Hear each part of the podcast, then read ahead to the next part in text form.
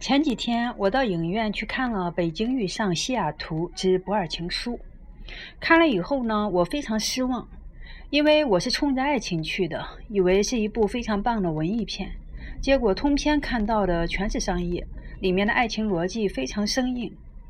包括那一对老夫妇在看电影的时候，我是非常感动的。等到出来电影院，当我冷静下来以后，恢复理性，我还是觉得在这一个老年爱情里面也有它的硬伤。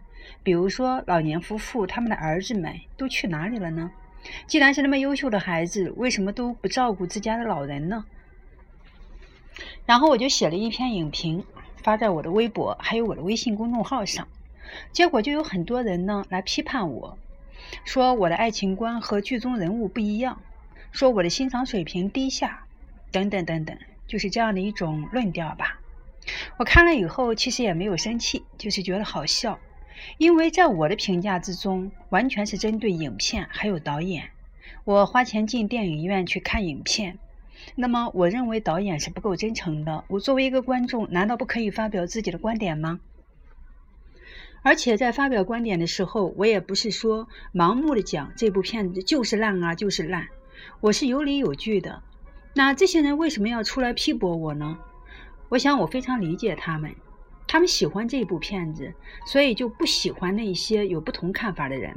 他们会把自己和这一部影片连同一体，不容任何的冒犯。那么我发表了和他们不一样的看法，他们就会觉得我是站在了他们的对立面。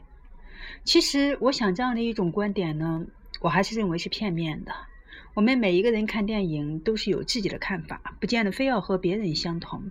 这个世界本身就是多元的，有人喜欢，有人不喜欢，有人赞，有人弹，这不是完全正常的吗？否定一部片子，只是说自己不喜欢，也并没有去否定看这一部片子的观众。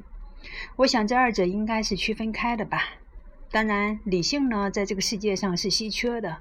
我们没有办法去要求别人，但希望要求自己呢，始终保持理性。